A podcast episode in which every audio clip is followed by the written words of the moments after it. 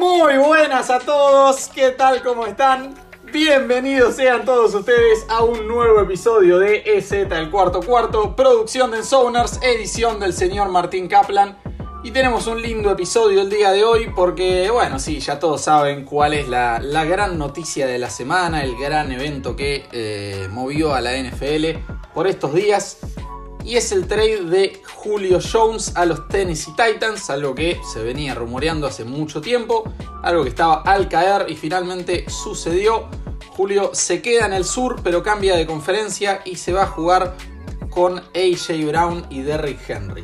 Así que se nos ocurrió para esto, bueno, mantenernos en la temática de la semana y vamos a tener un episodio de debate sobre wide receivers. Ahora que Julio ha llegado a Tennessee, vamos a hablar de quiénes son o qué equipos tienen los mejores grupos de wide receivers en toda la liga. Eh, individual, dúo, eh, trío, lo que sea según el caso. Estaremos analizando todos y cada uno y debatiendo sobre ellos. Y como siempre y como debe ser, me acompañan para esto mis queridos compañeros Agustín Grimaldi y Matías Posternak. Agus, querido, ¿cómo dice que le va? Hola Lucho, hola Mati, la verdad que muy contento y con mucha expectativa de hablar de, de lo que puede ser el mejor cuerpo de, de wide receivers de, de, la NFL. Mati, ¿qué cuenta usted? Todo en orden, todo tranquilo, por suerte. ¿Vos, Lucho? Fantástico, me alegro. Eh, bien, todo fantástico, por suerte, muchas gracias. Y sí, eh, al igual que Agus, contento y entusiasmado de debatir eh, cuán bien parado lo deja este trade a Tennessee en el área de, de receptores y ofensivamente en general. Y, si en efecto son el, mejor dúo de, de, wide receivers de la liga, eh, me parece que una buena forma de arrancar este episodio es con esa pregunta directa. Eh, si dicen que sí, justifican, y si no, vamos con un contraejemplo y abrimos el debate por ahí. Eh, Agus, Julio Jones y AJ Brown, ¿son el mejor dúo de wide receivers de la liga? ¿Sí o no? A ver, eh, hay que considerar eh, a quiénes pones en, en, la conversación para ser mejores wide receiver, eh, dúos de wide receiver de la liga. Tenés Chris Evans y Chris Godwin, podés poner a, a quizás a, Adam Thielen y Justin Jefferson, quizás a Mari Cooper, CD Lamb, no me termina de cerrar demasiado. Eh, a ver, por historia, Julio Jones es eh, quizás uno de los más talentosos hoy en día y AJ Brown está demostrando que año a año sigue creciendo. Eh, ¿No sería raro que sea que, que, estén en la pelea por lo menos entre los primeros tres? Mati, ¿sí o no? Para mí no. Yo en este momento, si tengo que elegir a un dúo de receptores y a vos te va a poner contento esto, es el de Seattle. Son Lockett y Metcalf porque creo que juntos hacen una muy buena combinación, tienen muchas variantes este, y no, no veo eso con otros dúos de la liga. Ok, a ver, eh, Bien, me, alegra que pienses eso, siempre es lindo escuchar que hablen bien de tu equipo, pero lamentablemente debo disentir. Para mí con un Julio sano, un Julio que pueda estar eh, presente en los 17 partidos, este sí es el mejor dúo de wide receiver de la liga, pero hay algo importantísimo que hacer, que es considerar todo el depth chart, eh, toda la, la wide receiver room, todo ese grupo, y, y considerar también la profundidad. Porque los Titans perdieron a Corey Davis, perdieron a Adam Humphries, eh, bueno, perdieron a John Smith, pero no cuenta, es tight end. Eh, perdieron mucha profundidad en esta offseason. Eh, perdieron en cantidad, mejoraron en calidad. Entonces, nada, nos toca también hablar un poquito de el wide receiver 3, el wide receiver 4. Y ahí, si bien creo que en efecto es eh, Julio Jones y AJ Brown el mejor dúo de la liga, creo que se quedan muy atrás en cuanto a receiving core. Y ahí no sé si coincidirán conmigo, pero voy a tener que postular como primer candidato, y me parece que con bastante ventaja, a los amigos de Tomasito Brady, a los Tampa Bay Bucks con Mike Evans y Chris Godwin, que ya de por sí me parece que entran sí o sí en el top 3 de, de dúos de wide receiver de la liga. Pero ya cuando le sumas a Antonio Brown y Scotty Miller con su velocidad, eh, creo que estamos medio obligados a ponerlos como el mejor grupo de receptores de la NFL. ¿O alguien está en desacuerdo? No, yo voy a coincidir con vos. De hecho, creo que hasta el wide receiver 5 que jugó el Super Bowl también es bastante bueno. Recién drafteado. Draftearon otro más en, en este draft. Y, y sí, la verdad que coincido con vos. Eh, Chris Godwin quizás no es demasiado sano, pero cuando está al 100% es uno de los mejores junto a, Evans sin duda son de, los mayores peligros de, de, toda la NFL.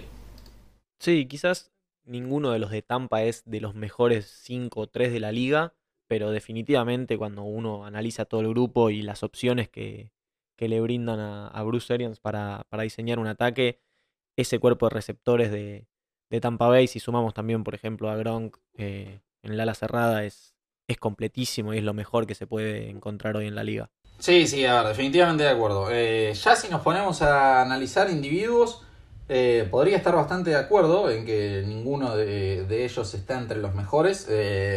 no pondría en el top 5 a ninguno. tal vez alguno, Evans o Godwin, logra rascar ese top 10.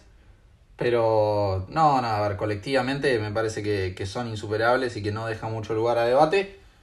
Hay que, considerar también lo, que dijo Agus de, Chris Godwin en todos sus años de carrera. No fue titular en los 16 partidos de la temporada, en ninguna de todas sus temporadas. Eh, en, en las últimas dos, de hecho, se perdió 2 y 4 partidos respectivamente. Así que, y bueno, siempre sabemos lo, que es Antonio Brown, ¿no? Aunque junto con Brady parece portarse siempre bastante bien. Pero yo creo que, bueno, lo, hemos visto ya, estando todos ellos disponibles, eh, sí, creo que no, no dan lugar a debate. A ver, eh, algo que me parece interesante analizar que lo, debatíamos un poquito ayer en, nuestro stream en Twitch, que de paso les recuerdo a todos que nos visiten ahí en, nuestro Twitch en Sonars, al igual que en nuestras redes, en sonars.k en Facebook e Instagram, en Sonars en Twitter. Eh, debatíamos sobre el Death Chart de Los Ángeles Rams. Eh, había un, un comentario espectacular que decía que si Lesión Jackson se mantiene vivo, se mantiene activo durante toda la temporada. El mejor core de, wide receiver lo tienen ellos. Eh, Mati, opinión al respecto. Mira, yo creo que el core de los Rams es muy infravalorado en la liga. O sea, no se le da el reconocimiento que se merecen Woods, Coop, bueno, ahora de John Jackson.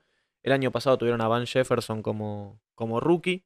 Este, y ahora seleccionaron a Tutu Atwell, que personalmente no me gustó mucho lo que hicieron, pero bueno, son cinco jugadores que a priori pueden aportar y mucho. No creo que compita con el de Tampa Bay, pero me parece que los Rams tienen un gran cuerpo de receptores, de los más profundos de la liga, este, y que, como dije, si DeJohn Jackson se mantiene sano, eh, va a ser una amenaza para cualquier defensa. Agus, ¿opinión al respecto?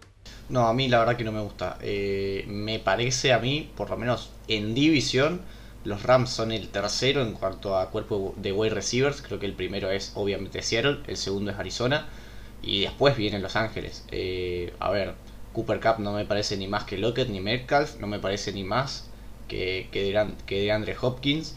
Y a ver, Robert Woods es un buen wide receiver 2, pero la verdad que, todavía los veo bastante atrás en comparación a otros rivales divisionales. Eh, a ver, me, me, interesa lo que dijiste ahí. Ahora vamos a volver a los Titans porque, bueno, es lo, el, gatillo de todo este debate y me, gustaría mantenerlos a ellos en la conversación y seguir comparándolos con el resto de la liga. Pero mencionaste a Arizona, mencionaste a tu equipo. Por supuesto, eh, hay interrogantes, siendo el principal de ellos la salud de AJ Green. Pero vos, en efecto, considerando la, profundidad y todo, aún así pones a Seattle por encima de Arizona en cuanto a receptores. No... ¿Cómo ranqueas a Arizona en general en la liga? A ver, Arizona tiene eh, un wide receiver top 3 en DeAndre Hopkins. Lo que pasa es que no tiene un wide receiver 2 claro. Porque, a ver, AJ Green no se sabe para lo que va a estar. No creo que va a ser el wide receiver 2. Eh, tienen un rookie recién drafteado en Rondal Moore. Eh, después tenemos a Andy Isabella y a Christian Kirk que realmente no han dado la tata todavía. Sin embargo, en el conjunto hay tenés, y sobre todo con el, con el esquema que usa Kingsbury, eh, usa tantos wide receivers que siempre alguno tenés eh, abierto. Si yo los tuviera que, que rankear, no es top 10, pero tampoco se va del top 15. Debería ser un 12, 13 por ahí. Y, y a ver, me gustaría que, con un wide receiver 2 un poquito más eh, bueno, sería seguramente top, top 10 y quizás top 5. Bien, eh, recirculemos entonces. Está bien. Eh, estuvimos un rato hablando de los dúos. Retomemos el tema de la profundidad. Mati, con, con, todo esto que mencionamos, Corey Davis afuera, Adam Humphries afuera. Y puede que me esté olvidando algún otro que perdieron en esta offseason. Eh, ¿Qué opinás del, del receiving core en general de Tennessee? Y hablemos un poquito del el equipo en sí. Eh, cuánta, ¿Qué posibilidades de éxito le ves para esta temporada? Y sí, después va con otra repregunta. A ver, una cosa, Agus, antes de, de, pasar a esto. Seattle tiene dos receptores que son excelentes, como dije, para mí en cuanto a dúo de lo mejor de la liga. Pero después, el tercer receptor, si no me equivoco, Lucho, corregime, eh, es Swain. Y el cuarto receptor estaría siendo el, novato Eskridge, que, bueno, no, no, sé la verdad cuánto puede dar. Así que por eso yo al, cuerpo de receptores de Seattle no lo, no lo tengo rankeado tan arriba, porque cuando anulan esas primeras dos opciones, que son Metcalf y Lockett, no hay alguien que aparezca y, se robe lo, los flashes. Eh, a ver, sí, tengo entendido que Eskridge está pensado más como wide receiver 3, que se invirtió una segunda en él para eso, para que ocupe ese rol. Pero sí, definitivamente por eso era que yo decía que en el draft de los Seahawks wide receiver era una necesidad, porque fuera de ese dúo estelar realmente no tenemos absolutamente nada, no teníamos absolutamente nada la, la temporada pasada, que trajimos a, a Philip Dorset y a Josh Gordon, pero bueno, cada uno con sus problemas, no, no jugaron nunca. Entonces, sí, sí, definitivamente por eso es que no, no lo pongo tan arriba al, al core de Seattle. Pero bien, retomemos a Tennessee. Contame, Mati, eh, ¿qué, ¿qué, te parece en, en, general? ¿Qué chance le ves al equipo? Bueno, obviamente tiene esas dos bestias con N.J. Brown y Julio Jones, de que también top 5 dúos de la liga, sin dudas. Está el, el signo de pregunta sobre, sobre el estado físico de Julio después de la última temporada, pero yo creo que todavía tiene mucho para dar. Y después Tennessee tiene a Josh Reynolds, que lo trajo precisamente de los Rams, que demostró en su tiempo en los Rams que es capaz de ser un jugador de rol, de quizás tener dos targets por partido, uno a veces ni siquiera tener un target, pero que cumple, que se la banca ahí en el slot. Y además draftearon a Def Fitzpatrick, que yo voy a confiar en la persona que, que yo conozco que más sabe de college, que es Edwin Almira, de, también de acá de, de, la casa, que me habló muy bien de, Fitzpatrick. Entonces creo que ese cuerpo de receptores de los Titans tiene algo más que el Julio Jones y AJ Brown. Ok, y entonces, basado en eso, ¿qué, chances reales le ves a Tennessee de, tener un éxito en esta temporada? Comparémoslos con, con mis pollos, con los que vengo, eh, nada, eh, sí, alentando, no sé cómo decirle, hace un rato ya, hace varios episodios, los Indianapolis Colts, eh, ¿cómo los ves ganando la división y teniendo éxito en postemporada?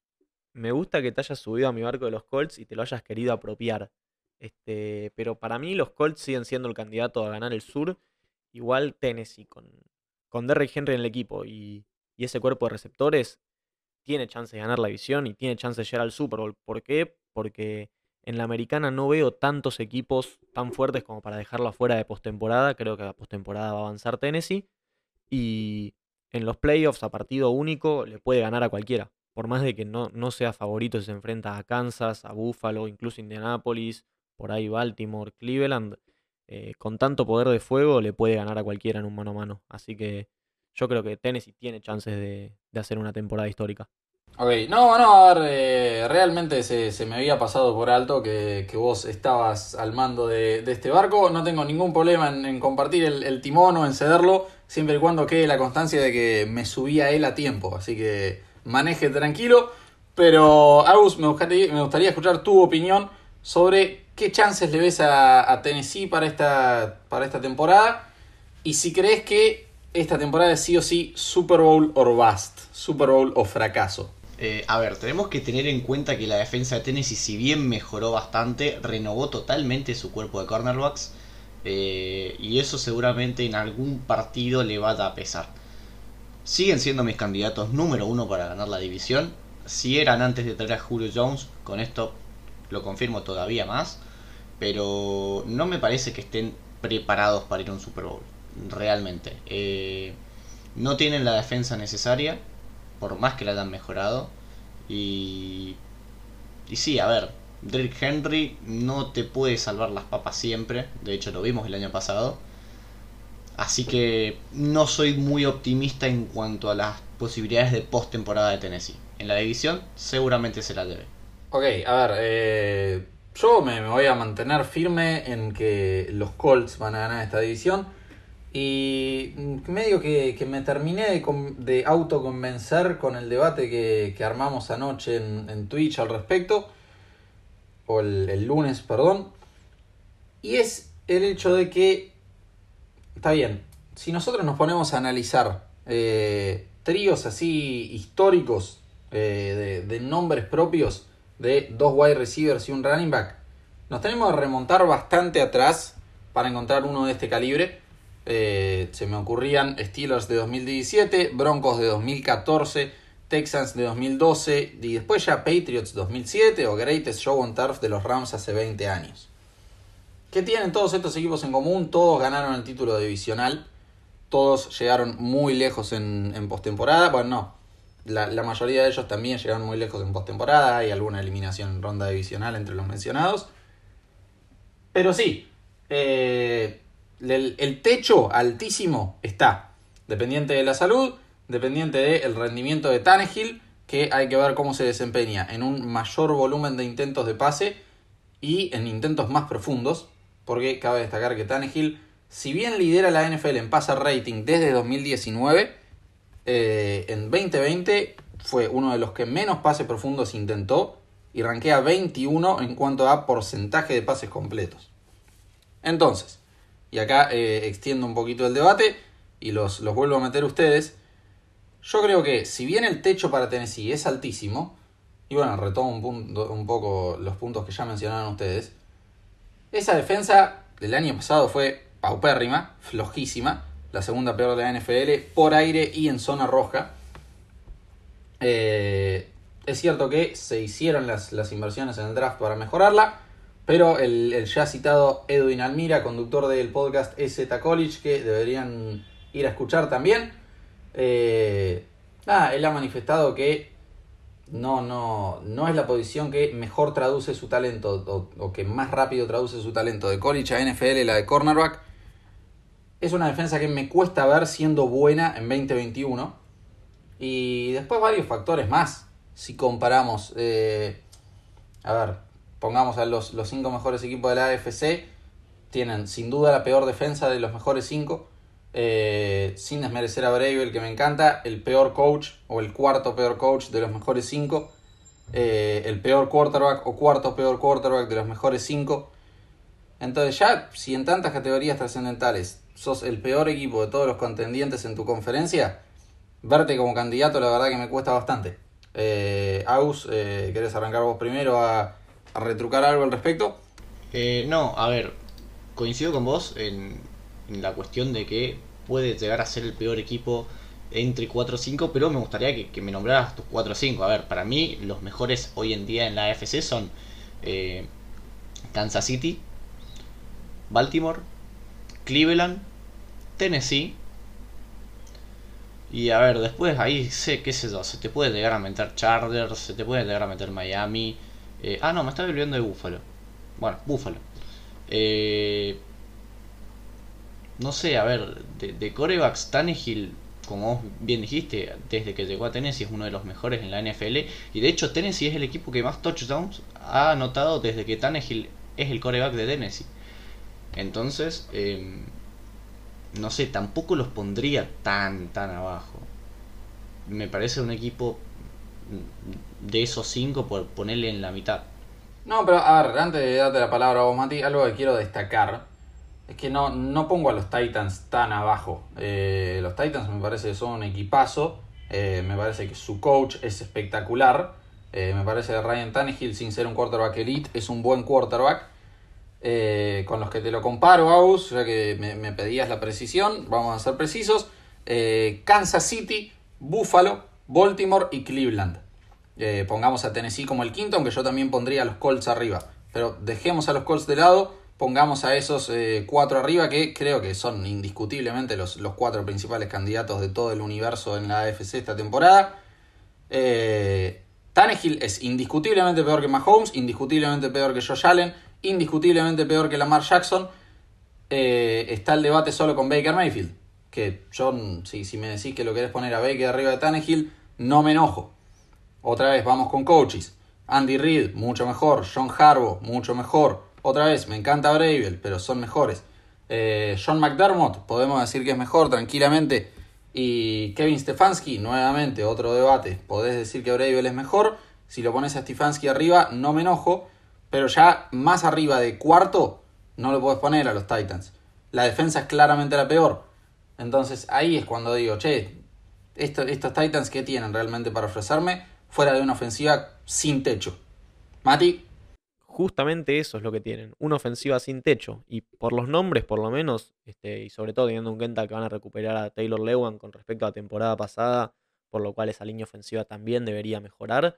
Este, yo veo un equipo que no necesita contener al equipo rival a 25, 20, 30 puntos para ganar. Yo veo un equipo capaz de anotar de a 40 por partido. Y por eso yo digo que tiene una chance. Claramente no son mis candidatos, no son el candidato a ganar el sur porque lo veo mejor Indianápolis, no son el, candidato a la conferencia por esos equipos que nombraban. Yo creo que en la FC claramente hay seis equipos que están mejor que el resto y bastante mejor.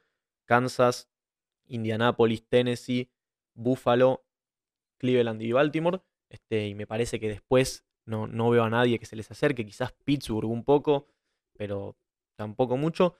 Este, pero por eso, yo lo que, lo que opino es que con una ofensiva capaz de anotar 40 puntos por partido, que Tennessee para mi gusto la tiene, eh, no se lo puede descartar. Y me parece que tiene una chance real de, llegar lejos.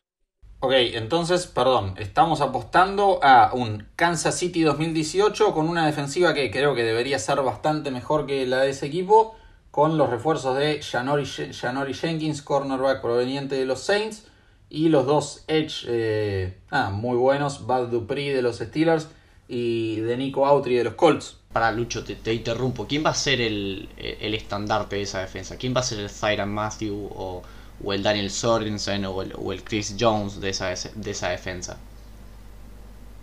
No tenés a nadie. A ver, ¿quién, va a ser? ¿Jeffrey Simmons? ¿A, quién más tenés? No, a ver, sí. Eh, si te referís en cuanto a talento, a ese jugador de, otro nivel que, pueda llegar a ser All Pro, digamos, como Tyron Matthew, sí, no, entre todo este nombre propio no, no veo a nadie con, ese potencial, o, mismo Chris Jones, que yo creo que es uno de los dos mejores, sí, creo que después de Aaron Donald, el mejor de la liga en, su posición.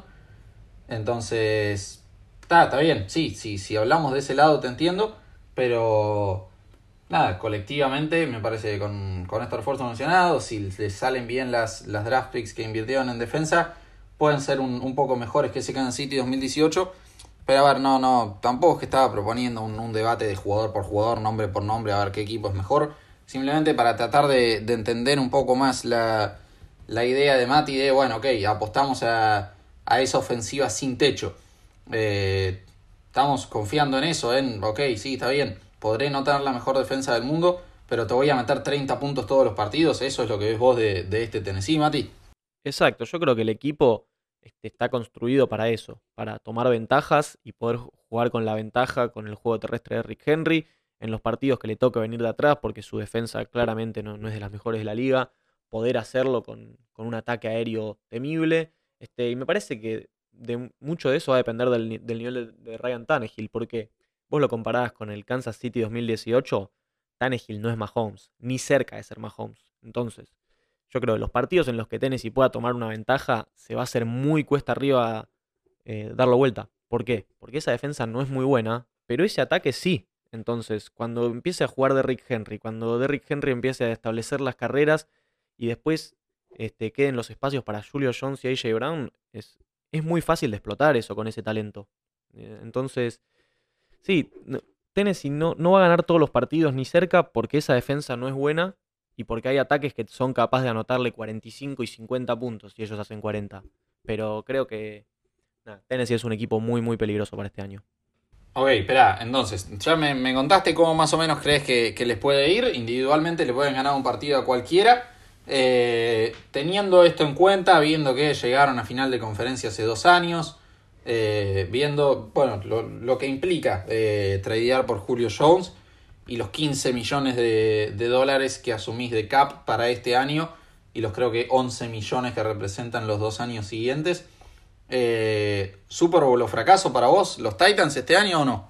No, no, para mí no es Super Bowl o fracaso por lo que tuvieron que dar. Porque al dar una segunda y una cuarta ronda no es que estás hipotecando tu futuro. No es que tradeaste dos primeras rondas por un safety. Entonces, creo que, a ver, si, bien siempre el objetivo es llegar al Super Bowl e incluso ganarlo, este, Tennessee sabe contra qué compite, sabe que no es ni cerca de, los favoritos a, ganar la, conferencia.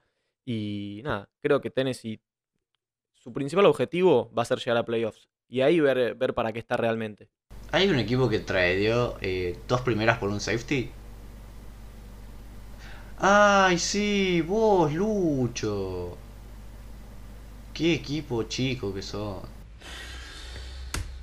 Ay, Dios, eh, tuvieron bien, ¿eh? Tuvieron bien, ahí le, le tiró el, el centro perfecto Mati para el cabezazo del ridículo este. Nada, impecable, pero sí, no, no. Nada que pueda decir al respecto. No, no, no. Lo, para juega de safety o de outside linebacker, porque no lo he visto interceptar nunca una pelota. Es increíble. Bueno, dale, pibe, ya no, nos vemos en octubre. Eh, nosotros dos ya, ya dejaremos el, el debate ese para ese momento. Eh, vos, eh, no sé si no te lo pregunté o no me lo respondiste, eh, Super Bowl o fracaso para los Titans. Ninguna de las dos. Eh, coincido con Mati. No es dar una segunda y una cuarta algo demasiado fuerte. Y todavía a Tennessee le falta armarse un poquito como para, para dar un Super Bowl. Me, parecería que, que, que si ya buscaran sacarse todas las picks del año que viene y trajeran, qué sé yo, un Aaron Donald, ahí sí es Super Bowl o fracaso. Pero realmente esa defensa no está armada todavía para competir y, le falta, le falta todavía. A ver, yo lo que creo es lo siguiente. Yo me inclino más porque sí, es Super Bowl o fracaso. Eh, a final de conferencia ya llegaste hace dos años, eh, no, no es algo nuevo. Y me parece lo siguiente, eh, a Julio no le queda demasiado tiempo. Julio yo creo que hoy, bueno ya lo, dije hace un ratito, si Julio está sano, este es el mejor dúo de wide receiver de la liga. O sea, le, tengo toda la fe del universo a Julio. Creo que puede tener una temporada espectacularísima. Ahora, el tema es el siguiente. Tiene 32 años ya, tiene un lindo antecedente de lesiones, Julio. No le quedan más de dos años de buen nivel, de buen ritmo. Entonces, ya invertiste 15 palos este año, 11 los próximos dos. Eso es, es un free agent menos. O, bueno, un, un buen número. Te podrías traer dos jugadores de buen peso en defensa de todos los que quedan libres en free agency para reforzar esa defensa. Podrías invertirlo en otra cosa claramente. Si te comprometes en cuanto a cap por tanto tiempo, por un jugador que en 2-3 años ya te va a dejar de rendir, y diste todo eso para nada, para volver a algo que ya habías alcanzado sin él, o tal vez ni volver a la final de la conferencia, sí, para mí sí es un fracaso. Entonces, no creo que tengan que ganar el Super Bowl, pero para mí sí o sí tienen que llegar. A ver, si los tres coincidimos en que hay por lo menos cuatro y quizás cinco equipos mejores que ellos en la conferencia, para mí no hay forma de que no llegar al Super Bowl sea un fracaso. No llegar a playoffs, sí. Si no llegan a playoffs, eso sí sería un fracaso y tendría que rodar alguna cabeza. Pero teniendo en cuenta que hay eh, varios equipos mejores, me parece que ni siquiera ellos se creen hoy candidatos al Super Bowl. Pasa que, a ver, también tenés. A ver, no, es por pegarte a vos, Lucho, es el, el primer equipo que se me viene a la cabeza. Seattle el año pasado salió campeón de división, venía espectacular. Va, no venía espectacular, pero a ver, tenía un, gran- un buen equipo. Y lo agarró un Rams con un coreback suplente, después tuvo que traer Goff, que tenía un dedo menos, y lo eliminó. A ver, los partidos de playoff, si bien eh, no son partidos totalmente aparte, puede llegar a pasar cualquier cosa. Entonces, a ver, coincido con Mati. Sería un fracaso no llegar a playoff. Ahora, no llegar a un Super Bowl después depende de cada partido. Pero entonces, ¿para qué hicimos esto y no invertimos más en un proyecto a futuro? ¿Por qué no traíamos un free agent, de, un free agent defensivo joven? Alguien que se pudiera quedar en Tennessee por más años y decimos, bueno, ok, si total a la defensa le falta, si total a este equipo con Julio Jones no le da para ganar el Super Bowl, porque en lugar de gastar todo este cap y picks por más pocas y, y bajas que sean en él, no pensamos más a futuro y eso, sí, ¿por qué no hicimos eso? A ver, quizás quizá los, del, los del front office de, Tennessee están convencidos que con Julio Jones están, están yendo al Super Bowl. Nosotros quizás no pensamos de la misma manera. Para mí es por lo que te digo, que con ese ataque ellos sienten que le compiten a cualquiera. Quizás no son el candidato, quizás este Super Bowl no es la única opción, pero yo creo que hoy Tennessee en un, mano a mano compite con cualquier equipo, incluso con, con Kansas City, porque tiene el poder de fuego para, para jugarle un, un shootout y que termine como aquel Kansas City Rams, por ejemplo. Entonces, te, me parece que eso es a lo que apuesta Tennessee. Apostar al futuro, ¿cuántos años más va a tener Derrick Henry? No va a tener 10 años más.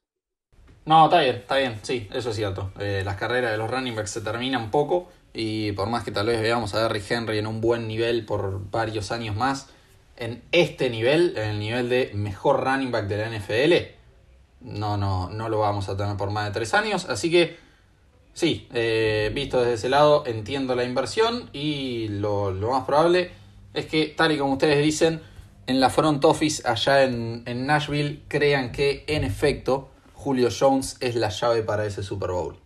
Así que bien, muchachos, a menos que quieran agregar algo más, eh, vamos cerrando este episodio, ¿les parece? Agus.